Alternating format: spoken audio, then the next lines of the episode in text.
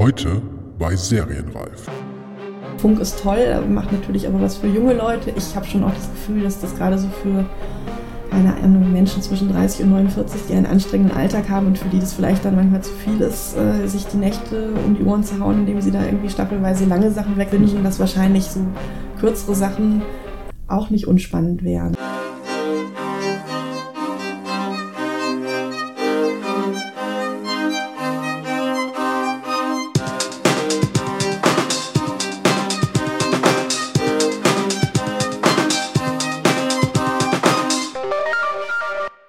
Willkommen bei Serienreif, dem Podcast zum deutschen Serienjahr. Mein Name ist Jens Meyer. Den Impuls, meinen heutigen Gast zu einem Gespräch über ihre Arbeit einzuladen, hat Kirsten Lose im Grunde selbst gegeben, allerdings eher unbeabsichtigt. Sie hat in einem kleinen Austausch mit mir einfach nur mal nebenbei angemerkt, dass es ja noch eine Webserienwelt jenseits von Funkserien gebe, die in diesem Podcast hier ja schon ausgiebig vorgestellt worden sind. Und natürlich hatte sie recht, das ist mir in dem Moment schlagartig klar geworden. Weil ich aber wusste, dass sie als Autorin gerade selbst die Webserie Lampenfieber mitgeschrieben hatte und dafür sogar einige Preise bekommen hat, habe ich sie einfach gefragt, ob sie nicht auch mal mit mir für den Podcast über ihre Arbeit und unabhängige Webserien in Deutschland sprechen will. Denn mir ist vollkommen bewusst, dass dort eine Szene existiert, über die ich selbst viel zu wenig bis gar nichts weiß. Dass Kirsten zudem auch als Dramaturgin, Creative Producerin und mittlerweile auch Autorin seit zwölf Jahren für eine der bekanntesten deutschen Serien überhaupt arbeitet, nämlich die Lindenstraße, war mir in diesem Moment gar nicht so bewusst. Dass dieser Teil in unserem Gespräch, für das letztendlich noch fast ein Jahr ins Land gezogen ist, bis wir es realisieren konnten, diese wichtige Station in ihrem Leben nicht ausklammern wollten oder konnten, ist auch klar. Vor allem jetzt, wo bekannt ist, dass die Lindenstraße im Jahr 2020 endgültig zu Ende gehen wird. Aber bevor hier eine falsche Erwartungshaltung entsteht, natürlich konnte und wollte sie nichts über die Zukunftspläne zum Ende der Serie verraten, noch wollte ich das Thema in unserem Gespräch zu groß machen. Denn natürlich hätte es sonst inhaltlich einfach alles überschattet. Das dritte wichtige Thema in unserem Gespräch passt allerdings auch zur Lindenstraße. Denn weil Lampenfieber eine Geschichte aus Sicht eines homosexuellen Protagonisten erzählt, wollte ich mit ihr auch gerne darüber sprechen, inwieweit Webserien, und an dieser Stelle möchte ich auch nochmal einschieben, dass ich weiß, dass der Begriff mittlerweile nicht mehr überall so gerne gehört wird und die Grenzen verschwimmen, Jedenfalls wollte ich mit ihr darüber sprechen, inwieweit Webserien größere Freiheiten haben, Geschichten und Figuren jenseits des Mainstreams zu erzählen. Das schließt im Grunde auch ein bisschen an mein Gespräch in der letzten Folge mit Tyron Ricketts an und soll die Perspektive hierauf noch ein bisschen erweitern. Bevor es jetzt gleich losgeht mit meinem Gespräch mit Kirsten Lose, möchte ich mich gerne noch einmal bei allen Zuhörern und Zuhörerinnen unserer ersten Serienreif Live-Veranstaltung an der Master School Drehbuch bedanken. Die Folge mit dem Head-Autor der Arte-Serie Eden, Konstantin Lieb, wird kommende Woche endlich auch in eurem Podcast-Feed erscheinen. Bis dahin würde ich mich wie immer sehr darüber freuen, wenn ihr auf iTunes eine 5-Sterne-Bewertung hinterlasst, falls euch dieser Podcast gefällt natürlich, um ihm dabei zu helfen, noch ein bisschen präsenter zu werden. Dazu ein kleiner positiver Kommentar wäre noch viel schöner.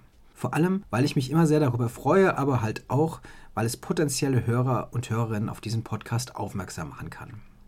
Wer mir lieber direkt sein Feedback zukommen lassen will, kann das aber natürlich auch gerne an mail.serienreif-podcast.de per Mail tun, auf der Serienreif Facebook-Seite vorbeischauen oder sich bei serienreif auf Twitter melden oder direkt bei mir. Ich bin dort at jens-meyer mit AY.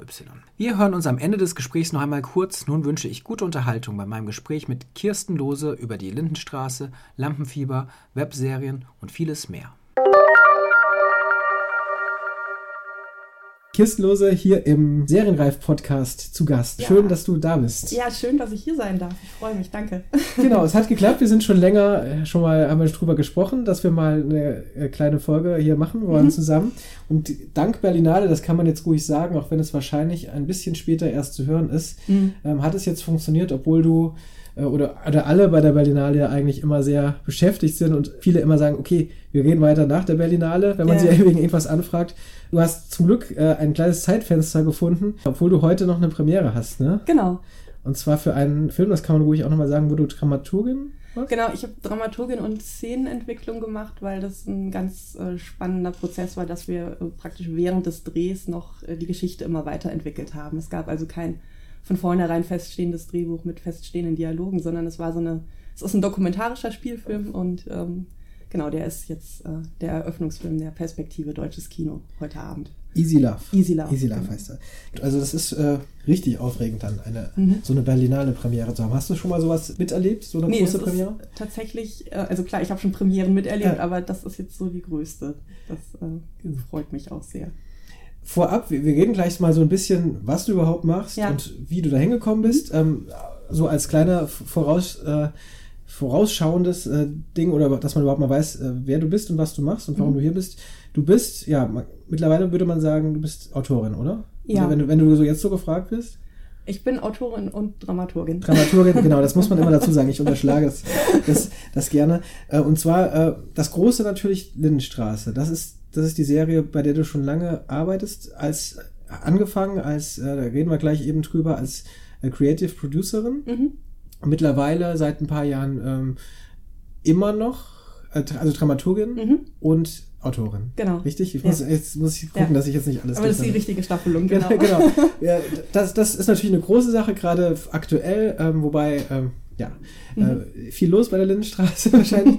ähm, dann ist aber auch, was du machst seit ein paar Jahren, und das ist deswegen, das finde ich auch spannend. äh, Du hast nämlich, als wir da in Kontakt waren, auch mal gesagt, ja, ähm, es gibt auch noch, es gibt ja sogar noch Webserien abseits von Funkserien. Und da habe ich dir auch äh, zugestimmt, weil wir hier ähm, in dem Podcast eigentlich bislang tatsächlich fast nur Funkserien hatten, wenn es so eine sogenannte Webserie Mhm. war. Dabei ist das wirklich nochmal eine, eine Szene, die auch enorm groß ist. Da wirst du auch, auch äh, später noch ordentlich von erzählen können, Mhm. von den ganzen äh, Wettbewerben und den ganzen, es gibt ja auch Weiterbildung, Fortbildung, was weiß ich, Mhm. das alles.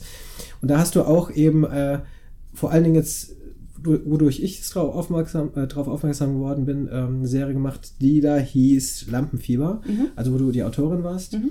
Machst noch andere, auch dafür später mehr. Jetzt haben wir äh, schon mal alles hier äh, vorausgeschaut. Genau, das sind so die, die, die Hauptsachen.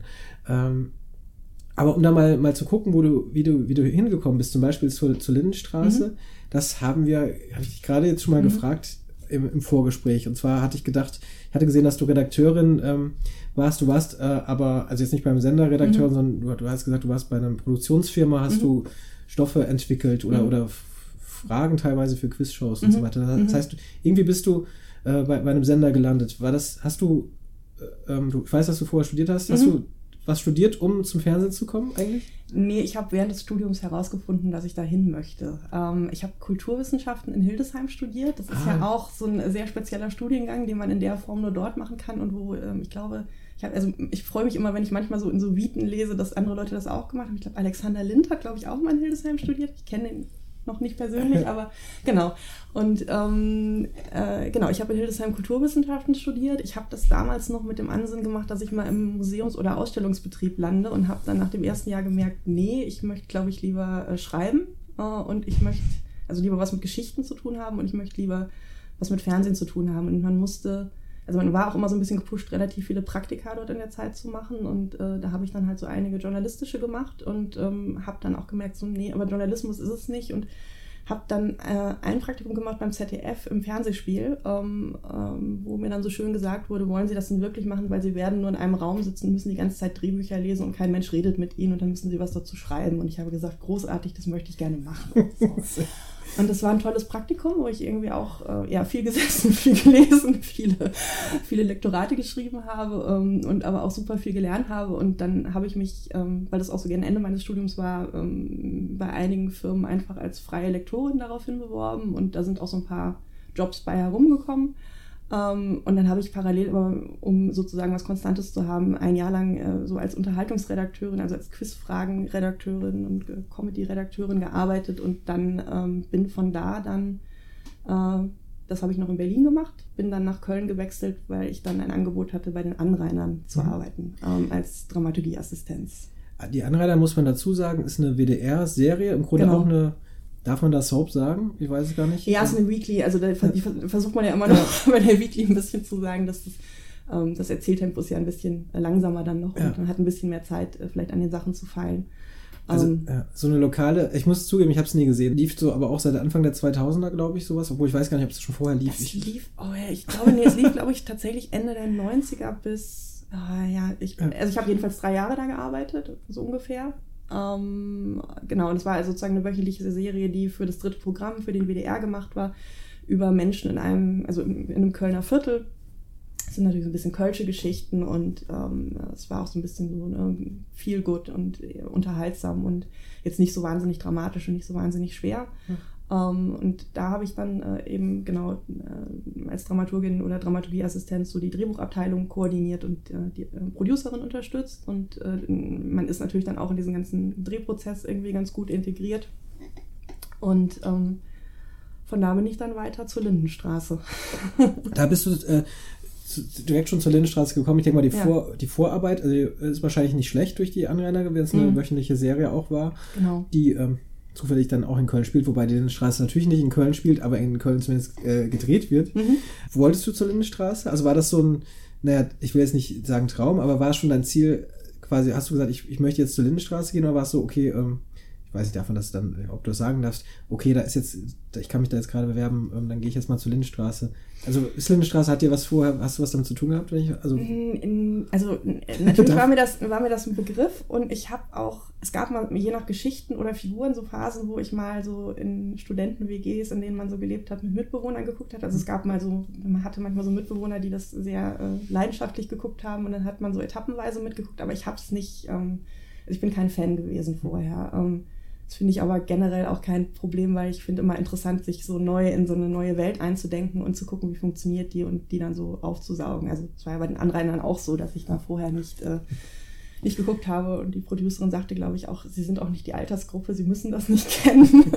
Das werden sie dann schon kennenlernen. Ja. Ähm, genau, und nee, es, äh, da tat sich dann diese Stelle auf und ähm, da gab es dann auch Verknüpfungen, weil Regisseure bei den Anrainern auch gearbeitet haben, die dann auch bei der Lindenstraße gearbeitet haben. Und dann habe ich mich da einfach ganz normal auf diese Stellenausschreibung beworben und dann äh, hat es halt geklappt. Ähm, das war so das eine, dass das halt naja, in der gleichen Stadt war und ich schon auch Lust hatte auf nochmal ein anderes Format. Und äh, ich war halt vorher eben Dramaturgieassistenz und dann war es halt eben diese Chefdramaturgen bzw. Creative Producer Stelle, also mehr Verantwortung und ähm, nochmal neue Aufgaben und neues Umfeld und das ähm, hat mich halt interessiert und dann habe ich das halt gemacht. Ja, also ich, also ich, wenn ich jetzt so nur drüber nachdenke, Creative Producer ist ja für mich jetzt, also abgesehen davon, dass das ein Wort ist, was jetzt auch wieder sehr angesagt gerade ist, ja, bei, ja. bei Autoren vor allen Dingen auch. Ähm, wichtig auch, wird viel drüber gesprochen. Ist für mich ja schon so ein großer Begriff. Also mhm. irgendwie für mich, weil es für mich so bedeutet auch, okay, man ist es eben jemand, der zumindest in das Schreiben oder in den Kreativprozess sehr involviert ist, mhm. aber natürlich eben auch durch die, in, in die Umsetzung dann, mhm. was dann für mich schien jetzt für mich im ersten Moment sogar ein großer Schritt zu sein, wenn du sagst, es ist quasi so eine, ähm, die Chef, also du hast nicht gesagt Chef, sondern ist ja schon Chef, eine Leitungsposition genau, genau, genau. Ähm, äh, das ist ja dann schon auch ein großer Schritt, äh, ja. gerade bei so einer großen Serie dann ja. auch, ne? weil das ist ja ein riesen, riesen Apparat, die ja. Straße dann. Ja. Aber es ist ähm, ja nicht schlecht, genau. oder? nee, das, das, war, das war super. Also man muss dazu sagen, dass der Hans Geißendörfer, unter dem ich ja einfach noch lange gearbeitet habe, ähm, der ist natürlich auch ein Produzent, der jetzt nicht nur weiß ich nicht, in der Ferne schwebt und mal gelegentlich drauf guckt, sondern die Lindenstraße ist halt sein Baby. Mhm. So, ne? Also man merkt halt auch dieses Autoren, also das ist halt ein Autorenfilmer, der äh, leidenschaftlich seine Stoffe macht und ähm, insofern ist der bei der Lindenstraße ganz stark irgendwie noch drin gewesen. Er war halt nur nicht mehr so viel vor Ort, so, mhm. weil er einfach ne, andere Sachen zu tun hatte und so. Und ähm, insofern habe ich den, äh, wahnsinnig viel Kommunikation mit dem gehabt und habe das natürlich in seinem ähm, Sinne gemacht, aber habe dann auch das Vertrauen bekommen, so dass ich halt in den, in den kleinen Sachen äh, das, das weitertrage und die Vision, die die äh, Serie haben soll, halt äh, ja, wahre und ähm, äh, mit den Kollegen sozusagen das so zusammenhalte. Genau, das, äh, das, das war so. Oder das, ja. Ich habe also dann äh, ich sage das jetzt hier am besten mal, damit es auch alle wissen, weil wir eventuell dann ja auch äh, Lindenstraßen vielleicht Fans oder zu, Zuschauer regelmäßige hier haben. Ich bin ab auch gar nicht so eine, ähm, ich habe durchaus auch eine Geschichte mit der Lindenstraße, auch wenn es mhm. das komisch anhört. Also ich habe Lindenstraße lange Zeit auch oder immer wieder längere Zeit auch geschaut. So, man kennt es auch noch tatsächlich so von der, von der Kindheit her. Mhm. Also, ne, ähm, dann, dann lief das irgendwie sonntags abends und es wir hatten ja nichts. Mhm. Also nach dem Motto so, äh, dass er sich Ende der 80er Jahre ja. also da wo ich herkomme, äh, kam das Privatfernsehen auch sehr spät erst hin. Mhm. Ähm, also da, dadurch kannte ich so diese Geschichten schon. Dann habe ich es auch wirklich so in den Teenagerjahren, irgendwann hat man es wieder so, ja, wie soll man sagen, wie man so, so solche auch Soaps und so weiter dann manchmal auch guckt irgendwie. Also ich habe ich hab das lange verfolgt. Auch es gibt ja echt einen großen Fan Fankreis auch wirklich von Leuten, wo man erstmal nicht denken würde. Ich meine, du kennst das bestimmt auch sehr gut. Es gibt da regelmäßige Treffen auch und äh, Feste Mhm. äh, und so weiter. Ähm, auch als ich später bei einem äh, großen Musikmagazin angefangen habe, gab es da leidenschaftliche Lindenstraßen-Fans, die auch regelmäßig da nach Köln gefahren sind. Mhm. Ähm, und dann, dann habe ich das dann auch immer weiter verfolgt. Aber irgendwann, muss ich zugeben, hat es dann doch nachgelassen. Mhm. Und das, ähm, das heißt, ich kann so über die letzten Jahre, kann ich nicht mehr so äh, detailliert reden, aber so einiges, über einiges kann ich schon mitreden. Und äh, die, die meisten Figuren, zumindest die, die jetzt schon eben ein paar Jahre dabei sind, das sind ja immer noch einige, Mhm. zum Glück, ähm, die kenne ich noch. Das nur so äh, vorausgeschickt. Erstens für dich, dass du es auch weißt. Ja. Und zweitens äh, für, die, äh, für die Zuhörer. Ähm, manchmal manchmal stelle ich vielleicht Fragen, über die man sich wundert. Auf der anderen Seite weiß ich vielleicht viele Sachen nicht und Ja. stelle mich doof an. Genau, äh, aber ähm, genau, als du, ähm, was war jetzt, 2008, bist du Creative Producer? Äh, Genau, na, ich, bin, ich habe hab sozusagen 2007 dahin gewechselt. Da äh, war das erst, nannte sich die Stelle Chefdramaturgin, weil da der Fokus, glaube ich, einfach nochmal viel stärker auf die, erstmal, erstmal nur Stoffentwicklung und dann guckst du, wirst du in den Rest noch so eingearbeitet. Hm. Und ähm, dann hat sich das nochmal auf den, genau, wurde, da, wurde das zum Creative Producer, wo, wobei, also ich habe die Sachen dann auch schon gemacht, die ich da äh, vorher gemacht habe.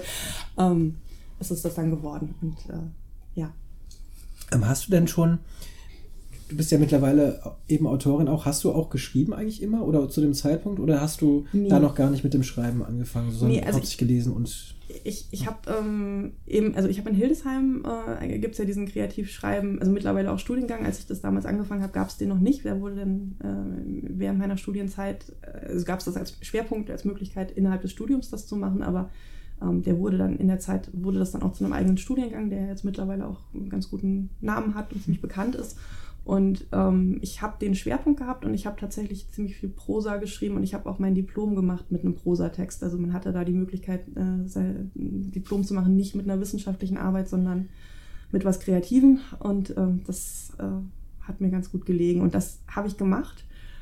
Und dann habe ich danach jahrelang nicht mehr geschrieben, weil ich irgendwie auch das Gefühl hatte, wenn du Dramaturgie machst, äh, dann gleichzeitig auch noch schreiben zu wollen, das sind so zwei Dinge, die sind sehr schwer nebeneinander zu halten. Und ähm, der Hans Geißendorfer hat das auch ganz klar gesagt, dass sozusagen er möchte äh, jemand haben, der Dramaturgie macht und der jetzt nicht schreiben möchte. Und ähm, wenn man das halt will, dann, äh, dann passt das halt irgendwie nicht zusammen. Und ähm, Gut, mittlerweile habe ich das Gefühl, ich kriege das beides hin.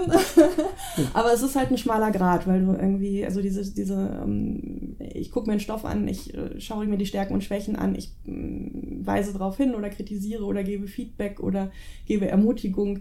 Was könnte man dann irgendwie besser machen, das nochmal abzugrenzen von, ähm, das würde ich aber so und so schreiben und ich baue jetzt mal den Satz um, das, das ist halt ein schmaler Grad, wo man dann plötzlich eingreift in Sachen, wo man den, ähm, den Autor vielleicht auch überrennt und einfach nur noch seine Vision aufdrückt. Und ähm, genau, das habe ich halt wirklich lange voneinander abgegrenzt und dann erstmal nicht gemacht. Ja, klar. Ist, wie ist es denn bei so einer Serie wie der Lindenstraße, die dann, ähm, ich habe jetzt auch, wie, wie viele Folgen, wo ist man jetzt gerade? Also in welchem Bereich? 1700, äh, also Genau. genau, wir, genau wir hatten die 1700. hatten wir Ende letzten Jahres. Ja. Okay, also dann, ich, und ich weiß nicht, wo es dann zu dem, ich, vielleicht war das da um die 1000, ich weiß nicht, wann die tausendste war.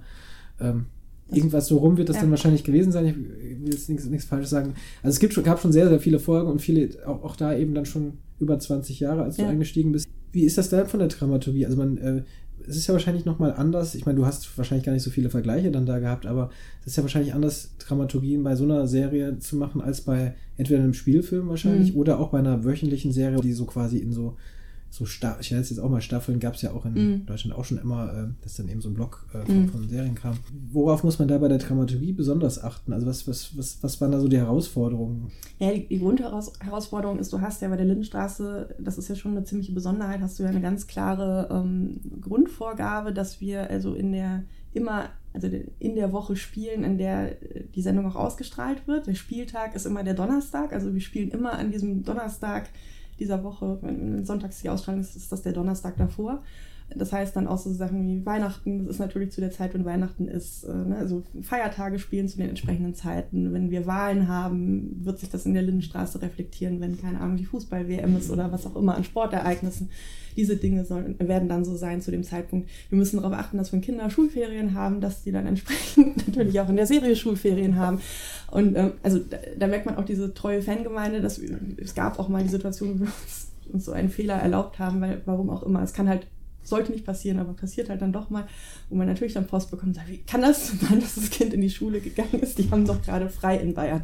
Und so, ach, verdammt, ich habe das irgendwie, es haben viele Augen drauf geguckt, aber irgendwas ist da doch schief gegangen und so. Also solche Dinge und die sind, das ist eine Vorgabe. Ähm, dadurch ist es auch, und äh, diese Folge spielt immer an einem Tag. Also hast du grundsätzlich es fängt morgens an und es endet in der Nacht. Also man kann vielleicht mal versuchen, in der Nacht vorher anzufangen oder ein bisschen was zu schieben, aber äh, das Prinzip ist halt, also du hast ein bestimmtes Gerüst, dem du einfach strukturell folgen musst. Ähm, du hast drei Handlungsstränge in der Regel, äh, manchmal auch vielleicht nur zwei, wenn die ein bisschen größer sind, ähm, denen du irgendwie folgst. Du versuchst eine bestimmte Mischung abzubilden. Und ähm, naja, du versuchst halt also es, Lindenstraße möchte ja sozusagen die Gesellschaft, also ein, ein, ein, so ein Schlüssellochblick äh, in, in, die deutschen Stuben äh, liefern und irgendwie so, so einen Überblick über die Gesellschaft in all ihren Facetten und auch durch, auch durch alle Generationen irgendwie zu liefern. Und das ist ja so die, äh, der Grundgedanke, den man versucht mit dieser Serie ähm, zu erzählen. Und äh, es ist natürlich keine Backmischung, wo du Woche für Woche das exakt triffst, dass du irgendwie durch alle Altersgruppen gehst und alle emotionalen Farben abdeckst, aber du versuchst es natürlich einigermaßen äh, zu machen. Also du hast es gerade schon erwähnt mit dem, mit dem Feedback, äh, was man dann bekommt, natürlich, wenn man, äh, ich meine, gut, es kennen auch alle, ähm, natürlich, äh, weiß ich nicht, Journalisten oder so weiter, die bei einer, ähm, bei einer Zeitung arbeiten oder im Fernsehen oder im Hörfunk, dass es Leserpost gibt auf irgendeine mhm. Art und Weise. Aber von Fans eben natürlich, die besonders darauf achten, ähm, ist das natürlich gibt es besonderes Feedback und ähm, ja, man äh, wird manchmal vielleicht, fühlt sich sogar bloßgestellt, also ich weiß nicht, wie es da mit, der, mit, der, mit der Feriensache so ist. Mhm. Aber gibt es, äh, gibt es diese Art viel Feedback auch immer noch? Also, dass, dass äh, Zuschauer und Fans darauf hinweisen, auf solche ähm, Fehler oder Fragen stellen oder sagen? Ja, na, die, es ist natürlich, also ähm, es gibt natürlich über, durch diese drei, über 30 Jahre gibt es einen riesigen Kosmos an Figuren. Und es gibt natürlich auch wahnsinnig viele Figuren, die sind halt irgendwann mal ins Off verschwunden, weil die aus der Serie raus sind, aber die sind ja nicht alle gestorben, sondern leben irgendwo noch weiter. Und dann, also gerade so Kinder, die vielleicht groß geworden sind und dann äh, woanders studieren und so. Und dann sind natürlich so Fragen wie, äh, sprechen die denn nicht mehr mit denen, telefonieren die nicht mit denen, äh, melden die sich nicht mal und so. Ähm, man denkt so, ja, schon, aber das ist natürlich erzählerisch jetzt nicht so wahnsinnig interessant in eine Szene zu packen. Also das einerseits zu bedienen, dass so, ähm, keine Ahnung, Kinder von Mutter Weimar äh, nicht vergessen sind. Also es gibt ja diese Tochter Marion, die genau. irgendwie äh, nicht mehr in der Straße wohnt seit längerem und so. Also solche Sachen, das ist immer so ein schmaler Grad, das, das zu bedienen. Aber das haben die Leute total im Kopf. Also wir hatten das als Andi und Gabi Silberhochzeit hatten. Da gab es Wochen vorher schon Post mit, wir freuen uns drauf, dass die ja demnächst und, äh, denkt man so, oh mein Gott, das müssen wir jetzt auch noch irgendwie unterbringen, weil es war, glaube ich, auch in der Phase, wo die in den Folgen eigentlich gar nicht eingeplant waren. Und ähm, bist du aber wirklich mal überlegen, ah, versuche ich das jetzt noch irgendwie reinzubringen oder nicht? Das sind jetzt so die, das sind so, so, die Aspekte und das andere ist natürlich jetzt so generell das Feedback zu Geschichten und zu Themen und ähm, also das hat sich natürlich durch äh, Social Media total beschleunigt, dadurch, dass man halt eine Facebook-Seite hat zu Lindenstraße und so, dass du einfach, ich finde das immer super interessant, wenn wir sonntags halt gelaufen sind, ähm, stellt ja der Kollege auch immer nochmal sozusagen ein Foto mit der Cliff-Frage und wie fandet ihr es denn so online und ähm, dann geht halt die Diskussion los und dann kann man so in den nächsten paar Stunden ja verfolgen, was denn da so kommentiert worden ist und worauf die Leute angesprungen sind und ähm, daraus auch abzulesen, was funktioniert und was funktioniert nicht und ähm, was kommt an, was kommt nicht an. Also schlechtes Zeichen ist immer, wenn über geänderte Frisuren diskutiert wird, weil da war die Geschichte offensichtlich nicht interessant genug. Also wenn so die Hauptkommentare sind, wie das Kostüm ausgesehen hat oder wie, wie die Frisur ausgesehen hat, dann ist das, glaube ich, immer ein Indiz dafür, dass man, oh, ich glaube, das war heute nicht so spannend, weil sonst würden die Leute über was anderes reden und so. Ähm, das passiert auch mal, aber in der Regel ist es halt, dass natürlich irgendwie heiß diskutiert wird über äh, Geschichten. Und gerade wenn, wenn die Diskussion kontrovers ist, ist es halt super, weil du weißt, du hast verschiedene, du wolltest versuchen, verschiedene Perspektiven auf die Geschichte aufzumachen und nicht vorzugeben, dass es so und so zu sein hat. Und wenn die Leute dann wirklich diese verschiedenen Haltungen einnehmen und darüber diskutieren, ist das toll. Und ich, man merkt auch, dass die Spaß dran haben, miteinander darüber zu sprechen und äh, da diese Austauschmöglichkeit zu haben. Über Lindenstraße natürlich, also es ist ein spezielles Thema. Ich, mhm. ähm, Das war ja nicht der Hauptgrund, zwar äh, über den, den wir reden Mhm. wollten, auch, weil es eine spannende, äh, spannende Sache ist, eine Serie.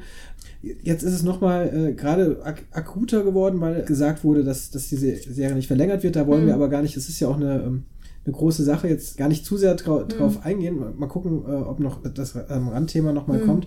Aber was mich, was mich schon noch interessiert an der Lindenstraße, weil es in diesem Podcast ja wirklich auch äh, darum geht, ähm, Serien schreiben, Serien kreieren, se an Serien arbeiten, entwickeln. Lindenstraße hat ja, sie hat eigentlich keinen Writers Room in dem Sinne. Also ne, sie hat ja, äh, es ist soweit mein Stand, das ist Mhm. jetzt auch schon ein bisschen länger her waren, dass es so ungefähr drei Autoren Mhm. äh, gab, die, ähm, die zusammen entwickelt haben oder Mhm. die sich getroffen haben Mhm. und ähm, dann geplottet, glaube ich, sagt man, hat, äh, hat äh, wie, wie es weitergeht. Mhm. Und dann hat jeder seine, sein Drehbuchblock oder sowas geschrieben. Mhm, mhm. Ich weiß auch gar nicht, inwieweit, wie lange Hans Geißendörfer äh, involviert war. Das hatte irgendwann seine Tochter übernommen, wenn ich das richtig. Oder ist Genau, also, ähm, also der, ähm, der Hans Geißendorfer hat, ähm, also zu der Zeit, wo ich angefangen habe, 2007, hat der schon, hat er nicht mehr geschrieben selber. Also der hat ja am Anfang alles gemacht. also Regie geführt, geschrieben, ähm, produziert. Ähm, dann hat er ähm, auch noch lange Zeit geschrieben. Das ähm, hat er dann auch aufgehört. Der war aber beim Storyline immer dabei. Und also äh, eben, also wir hatten jetzt den Begriff des Creative Producers und wir haben den Begriff des Writers. Und ich würde das alles so bezeichnen, ohne dass sich damals schon jemand einen Gedanken darüber gemacht hat, dass das jetzt so Begriffe sind, die jetzt mittlerweile so eine Bedeutung haben Ja. in, so einem, in, einem, in so einem bestimmten Ding. Und ähm, äh, also den Umstand, dass man sich immer jeweils eine Woche oder, also es war früher tatsächlich, als ich angefangen habe, hat man sich zwei Wochen lang zusammengesetzt äh, so und hat, äh, das waren damals ja auch noch 52 Folgen, also mittlerweile ist es ja ein bisschen weniger, wir haben jetzt 45 Folgen im Jahr, als ich angefangen habe, waren das noch die 52 Folgen im Jahr und wir haben also in 14 Tagen haben wir 26 Folgen geplottet. Ich hatte dann auch danach, und in diesen Staffeln wurde dann auch geschrieben, also ich hatte als Dramaturgin dann 26 Drehbücher im Stück, Okay. die ich durchgearbeitet habe. Ähm, und ähm, genau, das ist ein relativ kleines Team gewesen, ähm, äh, was ich, was aber auch eine totale Qualität hatte. Also als ich angefangen habe, waren das ähm, mit dem Hans noch vier Autoren. Und so in dem Dreh ist das auch immer geblieben Okay. ungefähr. Ja. Und ähm, mit denen plottest du dann halt, also du entwickelst so die großen Bögen, wo geht es denn so in der nächsten Zeit hin und dann plottest du halt Folge für Folge, äh, die jeweils die drei Stränge strukturierst du so durch. Ähm, und das würde ich schon als eine Writers Room-Situation Ja. bezeichnen, wo auch irgendwie ein Autor so ein bisschen das federführend vorangetrieben hat. Und Jetzt auch, ähm, also wir hatten ganz lange, der Michael Meissert hat das sehr, sehr lange gemacht. Ähm, der hat auch vor zwei Jahren ähm, auch gedacht, er möchte jetzt mal was anderes Hm. machen. Seither haben wir eine neue Chefautorin, die das leitet, die Tina Müller. Und genau, äh, das, das entwickeln wir und dann wird tatsächlich aufgeteilt, wer welche Bücher schreibt und dann wird es in bestimmten Blöcken ähm, geschrieben und ähm, die Autoren sind aber auch bis zum Schluss für ihre Bücher verantwortlich. Also es ist nicht so wie bei einer Soap, wo man vielleicht, also man ist wirklich von Anfang bis zum Ende, also bis hin zu dieser berühmten Aktualisierung, dass man kurz vor Ausstrahlung vielleicht nochmal eine Szene aktuell aufarbeitet, wo ein politischer Kommentar drin ist, ist man für sein Buch verantwortlich. Es ist nicht so, dass das abgegeben wird und dann äh, Autoren nur Storyline und andere Autoren Hm. nur Dialoge schreiben oder am Ende, ähm, es gibt auch jetzt nicht sowas, dass am Ende dann nochmal jemand einen Edit macht und da komplett nochmal drüber geht. Das ist wirklich so ein, ähm, eben tatsächlich aus diesem, äh, der Wertschätzung für den Autor, also Hans Geißendorfer als Autorenfilmer, Ja. ähm, äh, entstanden, dass das, dass das so gewesen ist. Und äh, genau. So. Hat es, ist, stimmt es denn, also hat man als, als Autor, Autorin der ähm, so eines Strangs, hat man die dann so mehrere Folgen nacheinander geschrieben oder Ja. waren die Folgen aufgeteilt? Nein, also man Nee. hat schon so, so einen Zeitraum, chronologisch einen gewissen Zeitraum abgearbeitet. Genau, das ist auch jetzt immer noch so. Also Mhm. es waren früher, waren es, dadurch, dass wir dann diese wahnsinnig großen Blöcke gehabt haben, waren das teilweise sehr viele Bücher, die die Autoren am Stück geschrieben haben. Ähm, das hat sich dann jetzt nochmal verändert. Ähm, also wir haben, ähm, also die Aufteilung ist so, dass wir das in fünf Regiestaffeln pro Jahr äh, drehen. Und ähm, wir haben mittlerweile auch so, dass also die Buchentwicklung angepasst ist an diese fünf Regiestaffeln. Das war früher, haben wir in etwas größeren Blöcken, weniger und größeren Blöcken eben die Bücher entwickelt. Das ist aber einfach praktischer, dass du so auch vielleicht präsenter hast, okay, für den Regisseur das, für den Regisseur das, für den Regisseur das. Ähm, es hat nur auch den Effekt gehabt, dass sich jetzt mittlerweile das Storylining ein bisschen mehr verzahnt. Früher war das wirklich so, dass dann in den Sitzungen immer alle Autoren drin waren, was total toll ist, weil dann alle die grundsätzlichen Geschichten kennen und immer wieder weiterverfolgen. Das ist jetzt durch die schnellere Taktung wechselt sich das Team immer ein bisschen mehr ab. Es sind nicht mehr alle in allen Sitzungen dabei. man muss mehr miteinander kommunizieren, um sozusagen die Kollegen auf Stand zu bringen und so. Das, äh, also es arbeitet sich zwar einerseits etwas schneller, aber andererseits ist es halt einfach nochmal mehr Kommunikation. Und das war früher schon ein schöner Luxus, dass irgendwie alle immer in dieser Sitzung äh, gesessen haben und, und das zusammen entwickelt haben. Einerseits hört sich das ja für mich wirklich so an, wie das über das jetzt auch immer noch gesprochen wird. Also es hört sich schon so an, als seien die Autoren wirklich sehr stark äh, mit eingebunden. Also eben ja. nicht nur in das, dieses äh, Schreib mal und gucken, was die Regie draus macht, so nach dem Motto, ja. sondern eben schon ähm, in dieser Entwicklung, dass, dass da ein Austausch und eine, mhm. wenn du sagst, man ist bis zum Ende auch verantwortlich für sein mhm. Drehbuch und ist damit involviert. Ähm, aber inwieweit kann man wirklich auch an so einer Serie, die so ein riesiges Ding ist, was über so viele Jahrzehnte hinweg ähm, sich entwickelt hat und eben auch diese Protagonisten hat, Figuren mhm. hat, ähm, kann man da auch was wirklich was eigenes so richtig mit reinbringen? Also so eine, so eine Charakteristik vielleicht. Kann man das überhaupt? Also kann man, inwieweit kann man wirklich Figuren so äh, mitentwickeln, dass mhm. es, weil es eben ja auch viele zusammentun und eben in, mhm. in so ein großes Ganzes reinpassen muss. Mhm. Also ist das, ist das möglich überhaupt so? Also kann man da so einen persönlichen Touch überhaupt bei so einem Ding anlegen oder geht das auch gar nicht, weil es natürlich so ist es ja bei Writers Rooms natürlich mhm. auch äh, im Dienste der Serie stehen mhm. muss. Ne? Also klar ist es im Dienste der Serie, aber ähm, also ich meine, wenn du als Autor für diese Serie arbeitest, dann hast du natürlich äh, Lust auf diese Figuren und Spaß an den Themen oder an den Möglichkeiten, die du hast, äh, was du da erzählen kannst. Und das Schöne ist schon, dadurch, dass wir so ein also ein wahnsinnig breites Spektrum an Figuren haben, hast du ja doch sehr viele Möglichkeiten, Themen, also von jungen Themen bis älteren Themen, von äh, leicht bis, bis äh, Drama oder Emotion oder es gibt ja schon auch so Thriller oder Crime-ähnliche Geschichten bei uns. Also du hast ja schon ein sehr breites Spektrum, was du erzählen kannst. Du hast, wir versuchen ja schon auch immer irgendwie politische Themen zu erzählen oder eben gesellschaftlich relevante Themen sind irgendwie wichtig und ähm, wo du auch die Möglichkeit hast, dich nochmal in so ein Thema wirklich einzugrooven, was dich vielleicht interessiert. Und ähm, also gerade wenn wir am, am, Anfang des Plottens stehen oder am Anfang des Futures, was so eben dieser Vorbau ist, wo man so diese ganz groben Richtungen hat, also hast du natürlich zum einen musst gucken, wo stehen die Figuren gerade, äh, wo haben wir, haben wir sie so zuletzt stehen gelassen, was müssen wir weiter erzählen, ähm, äh, aber auch was sind denn die neuen Möglichkeiten, was wir als nächstes machen können und da ähm, kannst du prima irgendwie einfach nochmal Themen unterbringen. Das ist dann einfach so, sozusagen eine Diskussionssache, ob das jetzt gerade passt oder nicht, wie die anderen das so finden, ob wir da gute Möglichkeiten sehen, das zu erzählen und das auch in diesem Format zu erzählen. Weil es gibt halt schon, es gibt Themen und Geschichten, die wären total spannend, aber die kannst du in diesem Kosmos einfach nicht erzählen, weil die vielleicht, also ich finde so ein Kosmos Schule, der ist irgendwie total interessant, aber wir haben halt, also wir müssten ja immer rausgehen aus unserer Straße, wir können halt immer nur erzählen, also wir, wir haben zwar die Möglichkeit, ab und zu Sachen ähm, außen zu drehen und ne, das macht man auch, aber natürlich muss der Großteil irgendwie erzählbar sein in der Straße und das ist natürlich total langweilig, wenn Figuren nur über Sachen reden, die auf ihrem Arbeitsplatz, den wir jetzt die ganze Zeit nicht sehen, äh, passiert sind und so. Und also man muss, mit diesen Dingen umgehen und gucken, aber dann kann man da ähm, schon Sachen prägen. Und die Autoren haben schon auch die Möglichkeit, dann, äh, also wenn es auch um so die Verteilung der Bücher geht, zu sagen, ah, haben sie gerade mehr Lust auf dieses oder also können sie sich eher vorstellen, das zu schreiben oder das zu schreiben. Also ist immer so eine Mischung und ne, man hat so seine Blöcke, aber ähm, ich glaube schon, dass man da sich sowas rausziehen kann und sagen kann, ah, jetzt habe ich die Möglichkeit, mal das und das da zu machen. Um diesen Teil jetzt trotzdem zum Abschluss zu bringen, aber das muss ja. ich noch einbringen.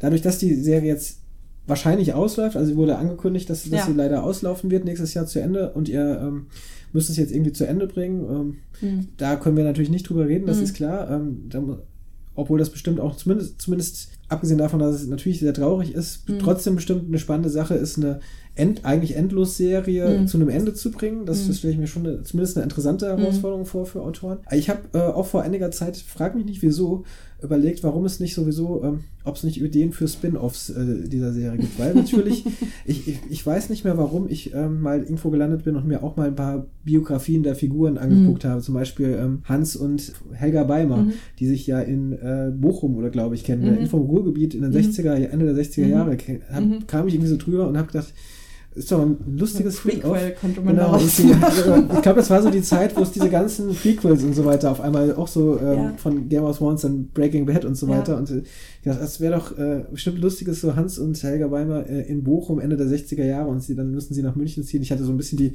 Geschichte gelesen. Ich, ich weiß nicht, ob du das überhaupt sagen darfst, aber kannst du mal, gab es schon mal so, so Ideen oder gab es schon mal die Idee für Rückblenden und sowas eigentlich? In Zeiten, die sozusagen vor dem Ganzen Genau, spielen. weil, weil eigentlich ist wenn man so diese Backstory teilweise liest, das schon total interessant, finde ich. So Ja, diese- ja, ja, ja. Also, ja, also die Rückblenden in dem Sinne haben wir noch nicht gemacht. Also, wenn dann, man hat natürlich diesen Riesenschatz an äh, vorhandenem Material, das dann, also, wir haben ja tatsächlich so Sachen gehabt, dass durch, äh, also Menschen, die ins Gefängnis gekommen sind vor 15 Jahren, jetzt mittlerweile wieder draußen sind oder so. Also man kann mit solchen Sachen kann man natürlich super spielen. Das ist tatsächlich auch für Fans dann immer toll, dann so in, in äh, vorhandenes Material zurückzublenden. Aber also, dass man sozusagen fiktiv nochmal rückblendet in irgendwas davor, das haben wir tatsächlich noch nicht gemacht und so. Würde wahrscheinlich aber auch diesem dem Prinzip der Lindenstraße eigentlich widersprechen. Das ist ja eben so, eine, so ein Realismus äh, da ja auch Ja. ist, ne? dass da eigentlich keine Rückblenden, obwohl ich meine, wie gesagt, so Flashbacks und das gab es schon mal dann auf bereits gedrehte äh, Folgen, klar. Ja. Ja. Aber also man denkt manchmal über so Sachen nach wie, ähm, also wir haben irgendwann mal, wir hatten mal eine, eine Figur ähm, neu entwickelt und dann haben wir uns tatsächlich überlegt, dass die der Sohn einer Figur, die mal vor Jahren da gewesen ist, und das wusste damals keiner, Mhm. ähm, äh, gewesen ist. Also man, man manchmal schon an so zu gucken, man guckt halt immer in die Historie rein und versucht halt irgendwelche Anknüpfungspunkte zu finden und dann äh, ergeben sich dadurch auch nochmal total interessante Geschichten. Das war in dem Fall, gab es dann echt nochmal so eine äh, Racheaktion und ähm, äh, man konnte irgendwie mit bestimmten, da wurden alte Rechnungen dann nochmal beglichen. Das ist dann irgendwie ganz dankbar, aber ähm, genau, also dass man wirklich nochmal so in diese, in diese Rückzeit drehen würde und das zeigen würde. Mhm.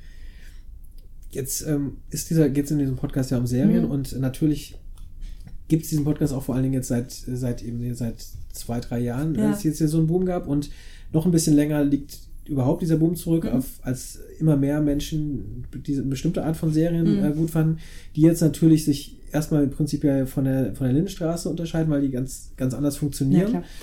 Ähm, hast du eigentlich, also hast du immer eigentlich schon Serien geschaut prinzipiell oder hast du auch irgendwann ähm, so Serien für dich entdeckt oder ähm, wie, wie stehst du zu diesem, zu, jetzt erstmal so allgemein, lange Zeit hieß das so, ich nenne es jetzt trotzdem immer noch so Qualitätsserien, ich nenne es Mhm. jetzt mal so, damit man weiß, was Mhm. man meint. Äh, also ist das was, was du verfolgt hast, diese Entwicklung auch oder ist das eher zweitrangig für dich so gewesen? Also ist gar nicht so interessant. Du, du meinst jetzt so diese ganze, äh, dass jetzt so ab den Sopranos man angefangen hat. Genau, ähm, genau, diese Entwicklung meinetwegen ab den Sopranos bis dann eben, ich sag mal, Breaking Bad, Ja, ja, ja, ja, so ja, klar. Nee, das, äh, das, das war schon immer so. Oder das war irgendwie davor, das waren dann so Sachen wie Gilmore Girls, Ellie McBeal Ja, und diese genau. ganzen Ja. Geschichten da. Also ich habe auch früher mal so zu Schulzeiten natürlich auch Soaps geguckt und so. Das war dann so ein Entspannungsding nach der Schule und ähm, ganz früher denkt man ja an so Sachen wie äh, die Wicherts von nebenan. Ah ja, äh, und, und, äh, also diese ganzen, diese, äh, diese Ich heirate eine Familie Ja. und diese ganzen Sachen. äh, Vorabendserien. ja, und wir hatten auch in der Studentenzeit wurde das ja gerne mal so dann tagsüber nochmal wiederholt. Dann hat man das gerne auch nochmal in der WG geguckt.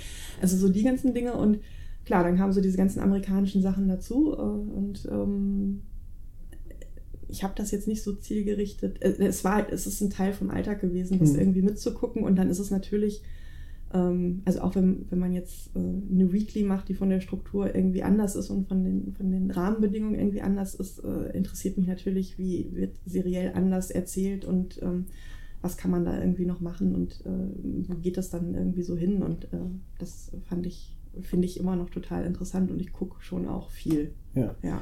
Ja, Jetzt wahrscheinlich noch mehr. Also du hast seit ähm, 2016 bist du, hast du deinen eigentlichen festangestellten Job als Ja. Creative Producerin verlassen. Du Ja. wolltest, ich greife dir jetzt voraus, nur weil ich weiß, weil wir eben schon mal gesprochen haben, Mhm. äh, wolltest also mal was anderes machen, Mhm. äh, was du eben über ähm, Michael Meissert auch gesagt hast, den Mhm. äh, Head-Autoren lange Mhm. Zeit. Ähm, weil, naja, acht Jahre Lindenstraße, wöchentlich, äh, mehr Mhm. oder weniger wöchentlich, sowas, das äh, kann man sich schon vorstellen, dass man dann natürlich mal auch mal irgendwie was- den Kopf ein bisschen freikriegen will, mal sich äh, was umgucken will. Du hast dann, bist aber trotzdem eigentlich dann nicht weggegangen, weil du äh, da auch quasi eine Stelle frei geworden ist, die du auch als freie ähm, Mitarbeiterin füllen konntest. Ne? Genau, wir haben dann, äh, also ähm, ich, ich wollte, ich, ähm, also ich, ich wollte mich nicht gegen die Lindenstraße entscheiden, sondern einfach für die Möglichkeit, andere Dinge zu tun und ähm, habe aber gedacht, das geht eigentlich nicht. Und dann hat sich aber die Möglichkeit ergeben, dass wir das Ganze ein bisschen neu strukturiert haben und dass ähm, in der Produktion eben jetzt eine Producerin, die auch mehr Producer-Tätigkeit hat, als eben nicht so sehr dieses ja, kreative, äh, dramaturgische macht, die da nochmal ein paar andere Aufgaben dazu bekommen hat, äh, geblieben ist und dass ich ähm, als Dramaturgin oder als, also als feste freie Dramaturgin weiterhin ein, einfach nur noch ausschließlich die Stoffentwicklung betreue und nicht mehr äh, diesen Drehablauf äh, bis hin zum Schnitt so mit begleite, wie das vorher stattgefunden hat. Und ähm, genau, insofern habe ich mir das Standbein erhalten können, was äh, mich total gefreut hat und äh, was auch immer noch total Spaß macht. Und habe aber eben die zweite Hälfte der Zeit ist halt frei, um ähm, andere Dinge machen zu können. Zum Beispiel als Autorin andere Serien zu schreiben, Ja. zu entwickeln, Ja. alles Mögliche zu machen. Äh, da korrigiere mich, wenn ich es falsch sage. Also war äh, die Arbeit an ähm, äh, Lampenfieber eine der ersten Arbeiten, die du außerhalb dann, die du dann frei gemacht hast? Also ich habe vorher ein bisschen was entwickelt, aber es war jetzt sozusagen die erste, genau, die erste Produktion, die ich außerhalb dann, ähm, also wo man jetzt sagen kann, die ist jetzt auch fertig, die kann man gucken. die ist Genau. nicht in dem Stadium, dass sie ein Haufen Papier ist und irgendwo liegt. Ähm, äh, Sondern ja, es ist eine genau, Serie, das- die existiert mit Genau. acht Folgen, ich weiß, oder es äh, mehr? sechs Folgen Sechs Folgen, okay. genau. Ja. Ähm, es, also, äh, ist eine Webserie, eben mal eine Webserie, die nicht bei Funk läuft, sondern Ja. auch eine, die wahrscheinlich ein bisschen eine ältere Zielgruppe anspricht, obwohl Nö, weiß gar ich nicht gar nicht. unbedingt, ja. Ich weiß gar nicht, ich weiß aber auch nicht so genau, was Funk äh, anspricht. Und ein bisschen älter soll jetzt auch nicht heißen 50, sondern Ja. Was weiß ich, äh, 20 bis 40 oder Also so. ich glaube, die. Oberkante bei Funk ist ja, ich glaube, die haben ja diese, äh, äh, ich glaube zwischen 14 und 29 und dann haben sie ja immer so in so Fünfer-Schritten unterteilt, konkret ähm, äh, für welche Altersgruppen und so. Insofern glaube ich schon, dass äh, Lampenfieber auch was für das obere Segment da ist, aber Ja. wahrscheinlich auch nochmal darüber hinaus und äh, genau. Genau, also vielleicht muss man mal kurz sagen, worum es geht. Äh, Vielleicht sagst du es besser, weil ich Ja. habe gerade schon ein bisschen Angst, dass ich. Es ist auch schon eine Weile her, äh, also als ich geguckt habe, ungefähr Ja. ein Jahr, kann man glaube ich mittlerweile fast sagen. Äh, es spielt an einem Theater. Genau. Einem, ja, was, was ist, wie nennt man das Theater? Das ist so eine, so eine städtische Bühne. Nee, es Ja, so ist, es ist, Bühne. ist ne? ein, kleines, so ein kleines Kölner Off-Theater und es ist, eine, eine, es ist im Prinzip eine Coming-of-Age-Geschichte. Also es geht um den 21-jährigen Philipp, der ein Praktikum an diesem Theater macht, aber leider aus dem etwas nicht so günstig gewählten Grund, dass er vorher einen One-Night-Stand mit dem Hauptdarsteller hatte und sich in den verliebt hat. Und das ist seine Motivation, dieses Praktikum zu machen, weil er eigentlich natürlich diesen Mann rumkriegen möchte. Ähm, das stellt ihn vor gewisse Herausforderungen, weil dieser Mann das eigentlich gar nicht möchte. Und ähm, er muss also für sich herausfinden, ist das wirklich so der richtige Weg in Sachen Liebe ähm, oder lernt er vielleicht noch was ganz anderes dadurch, weil er natürlich auch mit der Theaterwelt in Berührung kommt, dort eine junge Schauspielerin kennenlernt, für die das ihre erste große Rolle ist. Die steht also auch vor einer großen Herausforderung.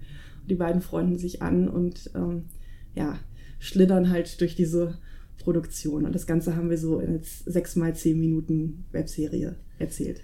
Der, der Hauptdarsteller, kann man vielleicht noch sagen, das ist, glaube ich, auch dann ein ehemaliger ähm, Soapstar oder sowas, ne? Ja, genau. Also der, der Love Interest Mhm. ist, ähm, äh, Genau. ähm, hat bei Verbotene Liebe gespielt und wir spielen auch manchmal so ein bisschen mit dieser Referenz, dass der, genau, also ein ehemaliger Soapstar ist, der eben jetzt auch ein Comeback in, äh, in Sachen ernste Rollen ähm, machen möchte und das halt am Theater versucht, ja. diese, äh, diese Serie ist ja auch vielleicht wirklich dann auch so ein bisschen beispielhaft für das, was man ähm, eben äh, webserienmäßig auch so noch nebenbei entwickeln kann, weil Mhm. ich mir vorstellen kann, dass jetzt so eine Serie, auch wie du es jetzt erzählst, ähm, dass es schwierig ist, das irgendjemanden erstmal so als Serienkonzept zu verkaufen. Warum äh, sage ich das? Weil ich glaube, dass dann, ähm, es hört sich, also ich, äh, ich, ich fand es total gut. Ich habe alle Folgen relativ schnell nacheinander Mhm. geguckt. Ich finde es äh, wirklich schön, schön Mhm. erzählt, macht. Spaß auf jeden Fall zu gucken. Aber äh, zumindest meine Erfahrung mit Redakteuren, Sendern und so weiter ist dann schon, äh, dass das zu wenig ist, so ein Konzept Mhm. irgendwie. Ne? Da, da passiert nichts, es ist nicht spannend genug, die, äh, was, nicht dramatisch genug, Mhm. ähm, was lä lächerlich ist, aber Mhm. ähm, die, die Serie wurde alternativ produziert, es gibt eine Produktionsfirma, Mhm. äh, die es gemacht hat. Mhm. Ähm, ist, ist das eigentlich ist auch ein eigener Channel sogar, irgendwie so ein eigener Kanal? Äh, Es ist einfach sozusagen als eigener Channel auf YouTube. Ja. Ähm, äh, genau, es sind zwei junge Produzenten, die in, in Köln an der IFS studiert haben und wir kannten uns von vor und sind uns dann nochmal über den Weg gelaufen und äh, das war genau zu dem Zeitpunkt, wo ich eben frei geworden bin. Also wir, wir kannten uns dadurch, dass wir äh, ein paar Jahre davor mal mit der IFS zusammen eine Lindenstraßenfolge produziert haben, Ah, wo dann okay. Studierende geschrieben haben und Regie gemacht haben und ich hatte da so, habe dann so einen Einführungsworkshop mit denen gemacht und das so ein bisschen begleitet und äh, genau, also es waren diese Studierenden, dann waren das Auszubildende vom WDR und die haben tatsächlich dann wirklich bei uns in der Produktion mit, mit den Schauspielern und in den Sets eine Folge gedreht, die jetzt nicht in der ARD gelaufen ist, aber die äh, dann auf eins Festival, da hieß es noch eins Festival, Ja. genau, dann, dann irgendwann ausgestrahlt wurde. Und dadurch kannten wir uns und dann haben wir uns eben vor, ähm, vor zweieinhalb Jahren äh, wieder getroffen und da hatten die beiden gerade, äh, Fabian Wallenfels und Levine Hübner, die hatten gerade gegründet, eine Produktionsfirma und ähm, das war so deren erstes äh, größeres Projekt ähm, und die hatten Förderung von der Film- und Medienstiftung. Da gibt es so ein Förderprogramm für innovative TV-Formate. Mhm. Obwohl ich das ja, ich, es, ich glaube, mittlerweile heißt es innovative serielle Formate, also das changiert ja. auch immer so ein bisschen. Ähm, und da war eben auch die Möglichkeit, äh, Webserie mit zu fördern und ähm, dadurch hatten wir ein bisschen Geld und äh, dann haben sie mich halt gefragt, also sie wollten das auch richtig mit einem Writers Room aufziehen mhm. und wir haben dann in, in, noch mit einer weiteren Kollegin das zu viert wirklich geplottet und geschrieben und ähm, mit einem kleinen Team gedreht und ähm, unabhängig ähm, umgesetzt, um einfach so diese Möglichkeit zu haben, das so zu erzählen, wie wir halt wollen und ja. Ihr seid damit auch, und das ist eben äh, so ein spannendes Thema, auch über viele Festivals mhm ähm, ge äh, getingelt, kann man so mhm. fast schon sagen. Es gibt nämlich eine, äh, da wäre ich, wär ich sehr interessiert dran, wenn du dazu noch was mhm. erzählst, mhm. eine relativ große Web, äh, wie nennt man es, Web-Video-Festival-Szene äh, in mhm. Deutschland. Also sehr viele ja, Festivals, mhm. Webfilm-Festivals, Webvideo-Festivals, ich weiß nicht genau, wie da die Terminologie genau ist. Ja, es ist tatsächlich eine Webserie, weil ich glaube, Webvideo, äh, es gibt ja dann immer noch so, was tatsächlich Richtung YouTube-Stars und Influencer mhm. und ja, so okay, weiter stimmt, geht ja. und so. Und dieses ganze, diese ganze Webserien-Community, die ist tatsächlich, ist eine internationale Community und es gibt halt wirklich, also ich weiß gar nicht, wie viele Festivals es insgesamt gibt. Also wir waren bei über 15 15. Ja, genau. Okay. Und ähm, von, äh, also wir, wir, sind nicht zu allen gereist, weil wir dann doch mal irgendwie so bestimmte Sachen auswählen mussten. Aber es gibt halt so in, in Europa einiges. Ähm, also von ähm, überlegen, also ähm, Marseille, Italien, äh, England, ähm, äh, in Deutschland gibt es, äh, es gibt in Berlin das Webfest Berlin, was äh, wirklich ein tolles Webfest ist. Es gibt in Hamburg eins, es gibt in Gießen äh, was ja irgendwie als Ort erstmal denkt, so, mhm. hm, ist, aber das ist ein, wirklich ein ganz tolles Festival, die Seriale, die ähm, immer im Sommer stattfindet, ähm, wo ich auch einen Besuch echt empfehlen kann. Ähm, wir waren aber auch in Vancouver, wir waren in New York, wir waren in LA gibt es eine reine äh, LGBT-Webserien-Webfest-Veranstaltung. Äh, okay. Da waren, also ich war da nicht, aber Fabian und Levin waren da. Wir sind gelaufen in Südkorea. Ähm, also äh, es gibt in Australien, also es gibt halt wirklich ähm, in Lateinamerika, Brasilien, äh, Buenos Aires und so. Also es gibt eine große Community. Um, und das ist äh, also natürlich eine tolle Möglichkeit, es zu zeigen und ähm, äh, aber auch es ist ein total toller Austausch und eine sehr konstruktive Art äh, miteinander umzugehen und es sind halt wirklich von so No-Budget ähm, Selfmade-Sachen bis hin zu Produktionen, die einfach Förderung haben oder wo vielleicht schon Plattformen und Sender hinterstehen und man kriegt dadurch auch nochmal mit, wo was tut sich und was gibt es für Möglichkeiten, vielleicht nochmal Distributionswege zu finden, Partner zu finden, Finanzierungspartner, ähm, um das weiter zu streuen, was man denn da gerade so gemacht hat ja, das ist ja wirklich nochmal, echt eine, tut sich nochmal eine, eine ganze Welt irgendwie ja. auf, ne, die, ähm, in der man jetzt so irgendwie man wahrscheinlich nicht unbedingt das, gleich ein paar dieser, äh, dieser Festivals kannte ich auch vom, vom Namen her mhm. und äh, das hier in Berlin äh, muss zu meiner Schande gestehen, ich war noch nie da, obwohl es eigentlich auch um die Ecke bei mir mhm. sozusagen fast, fast mhm. stattfindet. Ich habe es auch leider letztes Jahr schon wieder verpasst.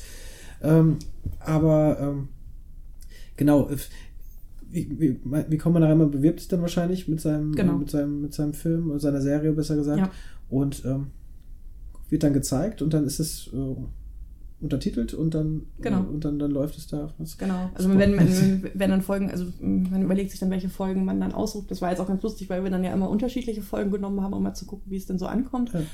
Und ähm, genau, man läuft dann da im Programm. Das sind meistens so zwei, drei Tage, die diese Festivals stattfinden, wo dann Screenings sind, wo dann aber auch Panels sind mit, ne, ähm, wo dann so Entstehungsgeschichten oder Showcases stattfinden oder eben auch neue Finanzierungsmöglichkeiten vorgestellt werden oder wie funktioniert denn der asiatische Markt oder äh, also so ähm, all diese Dinge oder auch eben ähm, Förderprogramme, weil eben genau die Filmstiftung macht das ja, ähm, dann das Medienboard hat ein äh, Förderprogramm für Webserie und der FFF ähm, Bayern hat das explizit. Und ich bin mir bei den anderen Förderinstitutionen bin ich mir nicht sicher, ob sozusagen im Rahmen der normalen Fördermöglichkeiten man auch digitale Serie fördern könnte. Aber also die drei weiß ich auf jeden Fall, dass die sozusagen explizit äh, Möglichkeiten bieten, dass man eine Förderung kriegen kann.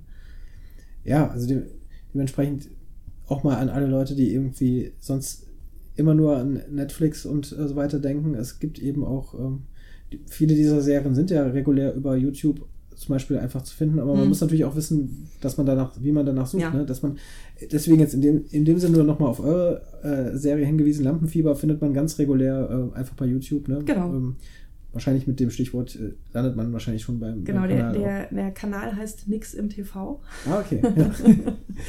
Ja. ähm, genau, und äh, oder man guckt eben nach Lampenfieber Webserie und dann äh, findet man das. Ja. ihr, habt, ihr habt auch Preise bei einigen Festivals auch gewonnen? Oder Genau, wir haben, wir haben, wir haben ähm, äh, einen Preis als beste Webserie beim Snowland Independent, ist eigentlich ein Filmfestival gewonnen. Wir haben bei der Seriale den Drehbuchpreis gewonnen und wir haben in, ähm, in Valencia beim Cinema Jove, ich kann leider kein Spanisch, wahrscheinlich ist es falsch ausgesprochen, hat äh, unser Hauptdarsteller äh, einen Preis gewonnen.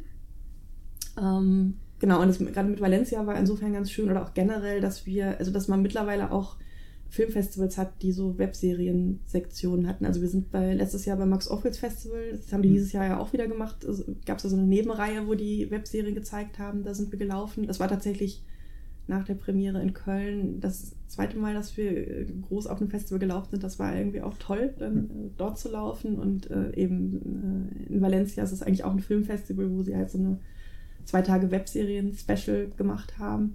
Und ähm, genau, also unsere Regisseurin war auf einem Panel jetzt bei den äh, Fernsehfilmtagen in Baden-Baden. Also man merkt so auch, dass, dass es äh, zum einen natürlich diese Community gibt, in der ganz viel passiert, die jetzt, jetzt auf Webserie spezialisiert ist, aber dass von anderen Seiten mittlerweile auch drauf geguckt wird, was ich äh, toll finde, weil ich glaube, also es ist eine, eine Webserie eine total tolle Spielwiese, was auszuprobieren und was zu machen, aber es ist natürlich de facto einfach, man macht es erstmal für weniger Geld und ähm, also ich glaube, nur darauf zu setzen, dass das äh, der Broterwerb wird, ist, äh, ist nicht so günstig, aber es ist halt ähm, die Möglichkeit, schnell was zu produzieren und was zu machen, äh, sich auszuprobieren und damit, äh, also ja, ganz neu zu erzählen oder andere Sachen zu machen, aber auch vielleicht nochmal eine Visitenkarte abzugeben von ähm, dem, wozu man in der Lage ist und das dann vielleicht auch nochmal zu übertragen auf größere Produktionen oder auch zu ermutigen, dass man vielleicht bei größeren Serien sich auch traut, mal solche Sachen zu erzählen.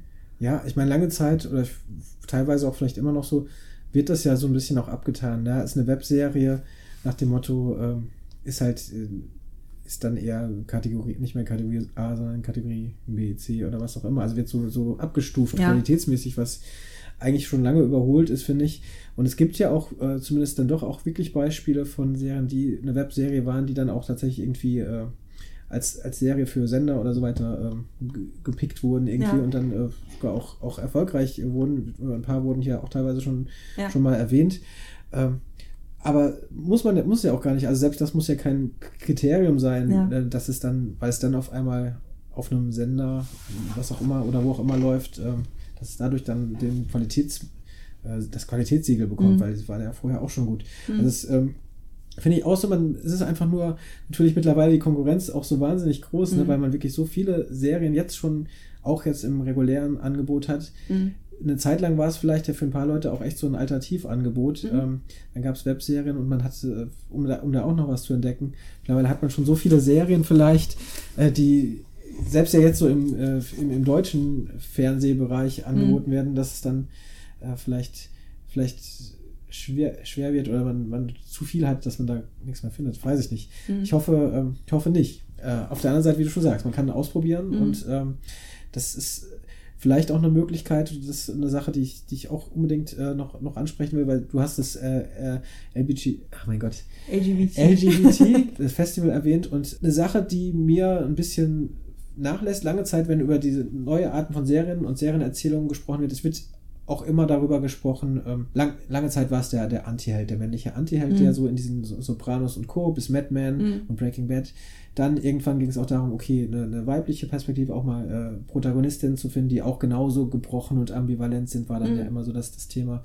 Ähm, dann ging es um Diversity, war oft ein, Thema, eben auch Mhm. die Geschichten in den USA dann meinetwegen vor allen Dingen auch afroamerikanische Mhm. Geschichten oder, oder, oder Mhm. äh, zu erzählen und natürlich auch ähm, LGBT-Geschichte. Orange is the New Black ist so ein ganz bekanntes Beispiel Mhm. natürlich, was da auch äh, ganz groß ist. Natürlich gibt es noch ganz, ganz viele andere Serien. Und das äh, habe ich so in den letzten zwei Jahren, wenn, wenn man hier von so einem Serienboom redet, so ein bisschen vermisst, dass das für mich eigentlich gar nicht groß ausgelotet wird, bislang zumindest Mhm. nicht. Also wenn, wenn man sich hier so die, die großen Produktionen anguckt oder auch die größeren, ist das schon noch dann wiederum sehr, ich nenne es jetzt mal klassisch, äh, was Mhm. so die Protagonisten angeht, Mhm. das Umfeld, in dem die spielen, das ist schon, ja, okay, männlich, weiblich ist vielleicht schon, da, da, da tut sich vielleicht ein bisschen was, aber äh, sonst ist das doch schon sehr standards äh, ausgerichtet Mhm. irgendwie. Und äh, ja, die, Lampenfieber haben wir schon gesagt, der Mhm. Protagonist eben ähm, ist eben homosexuell und Ja. verliebt sich.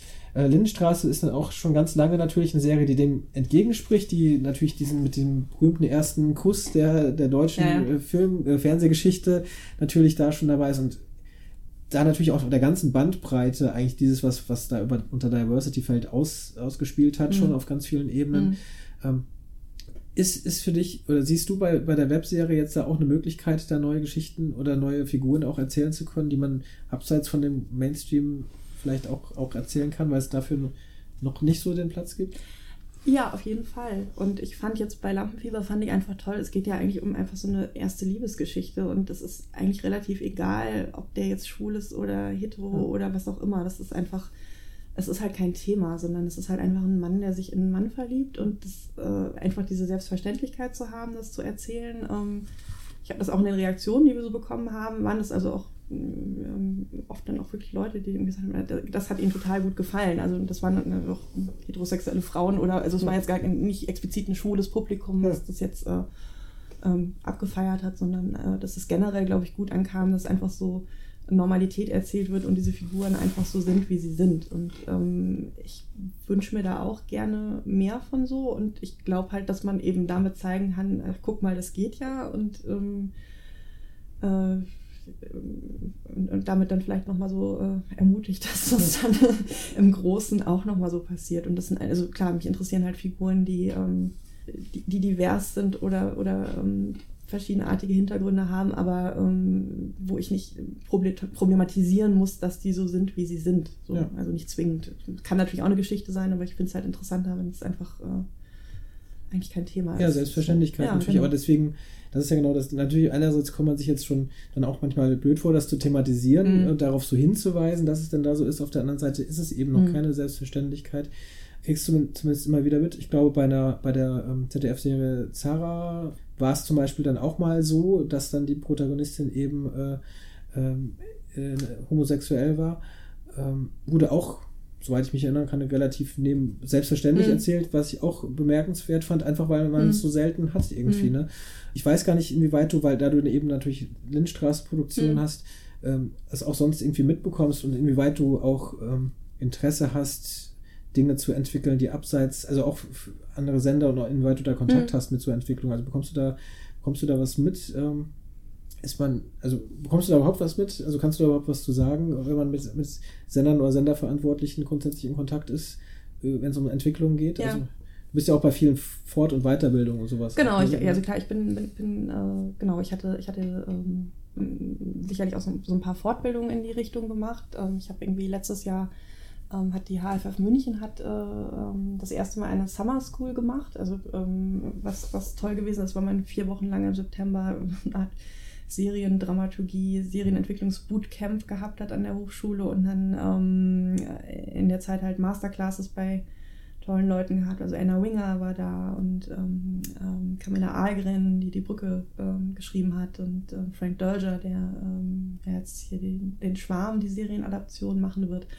Und ähm, wir haben da auch Stoffe entwickelt und ähm, genau, das ist natürlich jetzt auch was, was man jetzt so auf den Markt bringen möchte oder gucken möchte, ob das damit weitergeht. Ähm, ich habe letztes Jahr ähm, das Raconti Script Lab gemacht. Das ist ähm, von der Filmförderung Südtirol, die ähm, auch seit ein paar Jahren dieses Lab machen. Die haben das früher mehr mit Filmschwerpunkt gemacht. Die machen das mittlerweile stärker mit einem Serienschwerpunkt. Die haben immer so zwei Tracks, wo in dem einen, in einem Writers Room, eine, eine ähm, richtige große Serie geschrieben wird unter Verantwortung eines Head-Autors. Das war äh, jetzt diesmal die Jana Burbach, die das gemacht hat. Um, und ich habe bei einem anderen Track, äh, wo wir Webserien oder äh, genau, wo wir die, die Begrifflichkeit hatten, es wird ja mittlerweile gerne von der digitalen Serie oder der Digital Shortform Series gesprochen, Genau. um, glaube ich, diesen Qualitätsaspekt nochmal mehr äh, rauszuholen. Und tatsächlich, äh, das Zweite, was ja auch interessant ist, es nähert sich alles immer mehr an. Also früher war Webserie so ein Drei-Minuten-Ding und mittlerweile ist das auch das 20 Minuten oder, also ich meine, Wishlist hat ja in der zweiten Staffel wahnsinnig lange Folgen ja, gehabt. ja, ja, genau. Ähm, also es verschiebt sich halt alles immer mehr, während umgekehrt ja auch so bei Dramaserien, also jetzt mittlerweile auch nicht mehr nur Comedy, sondern Drama auch eine halbe Stunde wird. Kürzer, ja. äh, Das ist ja auch gerade so ein neuer Trend. Also es ist, es, wahrscheinlich wird irgendwann lösen sich diese ganzen Kategorien irgendwann auf und verschieben sich komplett. So, das, ähm, Ja, wahrscheinlich, ne, weil es, es nähert sich ja sowieso alles, Ja. alles immer mehr an. Also ähm, jetzt denk mal für zumindest eine jüngere Zielgruppe ist dieses Fernsehen und Computer, was ja dann nochmal immer dieser erstmal so, so ein offensichtlicher Unterschied ist. Ich gucke es im Fernsehen an Ja. und ich gucke es auf meinem Computer an. Äh, ist schon aufgelöst und ich glaube, es ist immer mehr selbstverständlich und irgendwann, was man wo guckt und wo es herkommt, wird, wird, da ist immer unerheblicher da in so einem Zusammenhang Ja. wahrscheinlich. Genau. Nee, aber um sozusagen den Bogen gerade noch zu beschließen, also ähm, genau, ich habe sozusagen, sind ja so Fortbildungen, sind ja immer eine Möglichkeit, sich sozusagen nochmal so äh, zu reflektieren, was man so kann und was man so macht und das nochmal zu schärfen, aber natürlich auch irgendwie äh, Projekte voranzutreiben, Leute zu kennenzulernen und zu netzwerken und ähm, äh, das führt natürlich schon dazu, dass man dann wieder Produzenten trifft, mit denen man was entwickeln kann und ähm, ich mag halt einfach gerne äh, ja, zu gucken, wie, wie, man irgendwie Figuren anders erzählen kann, äh, ohne jetzt äh, wahnsinnig experimentell oder speziell zu sein. Und äh, ähm, da, äh, also wie erreiche ich ein Publikum, obwohl ich vielleicht trotzdem die Figur nochmal ein bisschen anders drehe oder das nochmal ein bisschen mehr gegen den Strich bürste und so. Und äh, genau. Bekommst du es denn mit? Also wenn, wenn man da nochmal äh, drauf eingeht, ist da eine Offenheit denn für, ähm, für andere Figuren? Also ist, oder ist es, ich weiß nicht, ob du es vielleicht auch noch von anderen oder Kollegen oder so mitbekommst, ähm, oder ist es letztendlich dann doch so, dass es dann, wenn man mal eine be- bestimmte Figur, die mal wirklich anders ist, ähm, ist dann doch nochmal wieder, äh, ah ja, können wir das so erzählen, können wir das so einem großen Publikum äh, zeigen? Ich glaube, das kommt darauf an, wofür das ja, ja, ist ja. und für welchen, also sozusagen für welchen Anbieter und für welches, äh, ähm, also welche Art von Format und Mhm. welche Art von Publikum und wen man da als Gegenüber hat, der, der das pusht oder vielleicht vorsichtiger ist. Ja, voll, Ja. ja. ja, es ist, ich weiß, es ist schwierig, ich frage mich auch, wo man so, wo man so da ansetzt. Ich finde es halt einfach nur so, dass es, wenn wenn man wirklich so ähm, auf, auf die, die, die großen Sachen guckt, die man Mhm. kennt, dass noch sehr, sehr wenig ist, auch wenn es dann vielleicht hier und da jetzt immer mehr angedeutet wird oder mal, mal hier und da ist, aber so, so eben das, was ich meinte, so eine Selbstverständlichkeit ist da, davon ist man, glaube ich, noch ziemlich weit entfernt. Also es wäre schon immer noch was Besonderes, wenn diese Figur anders ist als, als dieses heteronormative, wie man es so, Mhm. so schön nennt, äh, dann wäre es auf jeden Fall immer mindestens mal ein großes Thema, glaube ich, Mhm. weil es eben noch so was Besonderes Mhm. ist. Aber ja, ähm, keine Ahnung, zumindest, wie du schon sagst, zumindest ist das schon mal eine Form, wo man es wo man es dann anscheinend auf jeden Ja. Fall mal ausprobieren kann, was, was glaube ich auch wichtig ist. Was, was machst du aktuell weiter? Also gut, du bist jetzt erstmal beschäftigt, ne, mit der Lindenstraße wahrscheinlich, Genau. weil es da jetzt auf die Zielgerade geht und du Genau. auch jetzt eben auch Autor, als Autorin auch dabei Genau, ich, ich, also ich ähm, begleite das jetzt äh, dramaturgisch noch weiter und ähm, schreibe aber auch Bücher äh, jetzt für die, für die voraussichtlich letzte Etappe. Hm. Ne? Und Ja. ähm, genau, das ist so der eine äh, Teil. Der andere ist, naja, man hat halt Projekte in Entwicklung oder man redet mit Produzenten und dann ähm, guckt man mal, wie das jeweils so äh, vorangeht oder weitergeht. Da gibt es einfach Sachen, die so in, vor, vor sich hin köcheln auf den verschiedenen Ebenen. ähm, genau, und ich ähm, gebe manchmal Workshops, auch so im, im digitalen und Webserienbereich und mache Beratungen und äh, das ist jetzt so im Moment so die Mischung, mit der ich, mit der ich arbeite und ähm, äh, man kriegt das natürlich auch von Kollegen mit, dass jetzt durch diesen Serienboom gerade einfach äh, ein wahnsinniger Bedarf ist an äh, ne, neue Formate und eben auch Personal, dass das irgendwie ausarbeiten kann. Insofern ist das jetzt gerade einfach eine interessante Zeit. Ja. Ist es denn so, dass du, wenn du jetzt bislang neben der Lindenstraße hast du eben diese hauptsächlich äh, Webserien, also jetzt als, als Autorin dann Ja. äh, gemacht, wobei, also es ist jetzt erstmal die eine. Ja, Ähm, du hast, glaube ich, noch ein paar andere, die, an denen du Konzepte und aus, äh, gearbeitet hast. genau. Ähm, ist das ein Feld, in das du weitergehen willst, oder ist es dir eigentlich egal? Ist es jetzt nur zufällig, dass du jetzt gerade im Webserienbereich äh, tätig bist oder Digital Shortform äh, Ich- Series? Ich finde das, naja, ich, nee, ich finde das immer noch ein total schönes Format, weil es eben eben mit dieser, äh, ich ich mag auch mit dieser Kürz, also je nachdem wie lang oder kurz Hm. es jetzt wird, damit zu spielen. Ähm, aber also wie gesagt, dadurch, dass sich das auch immer mehr verlängert, die, die äh, Folgen, Folgenlänge oder so, ähm, verschwimmt es eigentlich irgendwie mehr. Und dann sind Projekte also sind, äh, äh, sagen wir so, es geht erstmal um die Geschichte und um die Figuren und dann fragt man sich halt, wo, was wäre dann eigentlich die passendste Form denn dafür? Und ist das eher was Kurzes und was Digitales und was wäre der passende Partner dafür? Oder ist es tatsächlich schon ein Fernsehserienkonzept? Also ich entwickle auch Fernsehserienkonzepte mit Produzenten. du würdest dich jetzt nicht sträuben. Nein, um Gottes Willen. nee, und ich, ich kenne natürlich auch den, den äh, also jetzt diese ganzen Jahre, die ich da äh, ähm, Weekly mache, kenne ich natürlich den Betrieb auch äh, ganz gut und weiß, wie so ein Produktionsprozess ist und kenne diese ganzen Herausforderungen und ähm, äh, bin ja auch in dieser Dramaturgenposition, führe ja auch Gespräche mit den Redaktionen über ähm, ne, Buchabnahmen und äh, solche Sachen. Also insofern ist das ja alles ein wahnsinnig vertrautes Feld, in dem ich mich auch einfach gerne bewege. Ja. Nicht so, dass ich denke, so, ich will jetzt nur noch äh, jung und digital sein. Aber es ist, ist halt ein schöne, schönes, schönes zweite Spielfläche, auf der man Sachen machen kann. Und es ist halt, wie gesagt, dadurch, dass es sich permanent verändert, man weiß auch nicht, wo das damit so hingeht und ob das eher so eine Experimentierfläche bleibt oder ob ähm, zukünftig immer mehr Leute lieber vielleicht kürzere Sachen auf ihrem Smartphone gucken wollen und so. Es gibt äh, tatsächlich ja auch Funk ist toll, macht natürlich aber was für junge Leute. Ich habe schon auch das Gefühl, dass das gerade so für keine Ahnung, Menschen zwischen 30 und 49, die einen anstrengenden Alltag haben und für die das vielleicht dann manchmal zu viel ist, äh, sich die Nächte um die Ohren zu hauen, indem sie da irgendwie staffelweise lange Sachen wegwünschen, dass wahrscheinlich so kürzere Sachen auch nicht unspannend wären. So. Also ich merke das immer, wenn ich dann Freunden, die ne, so in unserem Alter sind, äh, ähm, so irgendwie internationale Serien zeige, die eigentlich für diese Altersgruppe sind, die Webserien sind, die dann immer total dankbar sind. Dann, oh, das ist ja super, ich kann das in kurzer Zeit ja. weggucken und das ist total toll. Und ähm, da würde ich mir ein bisschen mehr hier auch wünschen. Da finde ich, gibt es eigentlich noch zu wenig von. Herzlichen Dank an Kirsten Lose für ihren Besuch im Serienreif Podcast. Als ihr nun das Gefühl hattet, das Gespräch sei irgendwie abrupt zu Ende gewesen, habt ihr tatsächlich recht, denn am Ende gab es kleine technische Schwierigkeiten, sodass die letzten fünf Minuten unseres Gesprächs nicht mehr zu hören sind und unsere offizielle Verabschiedung auch nicht. Aber ich kann euch versichern, nichts Essentielles verpasst zu haben. Kirsten hat nur kurz die geplante letzte Folge der Lindenstraße skizziert. Natürlich nur ein Scherz. Sie hat das Ende von Game of Thrones gespoilert. Naja, okay, ihr merkt schon, für heute genug gesprochen. Wem dieser Serienpodcast über die Serienentwicklung in Deutschland gefällt, kann ihn allerdings gerne mit einem kleinen monatlichen Beitrag und mit wenigen Klicks über Steady unterstützen. Den Link gibt's auf der Webseite serienreif-podcast.de oder im Twitter-Profil. Ansonsten eben einfach melden unter mail at serienreif-podcast.de. Für dieses Mal war es das jetzt. Vielen Dank fürs Zuhören. Der Serienreif-Podcast meldet sich auch schon sehr bald wieder. Bis dahin wünsche ich entspannte Ferien und Osterfeiertage und sage auf Wiederhören.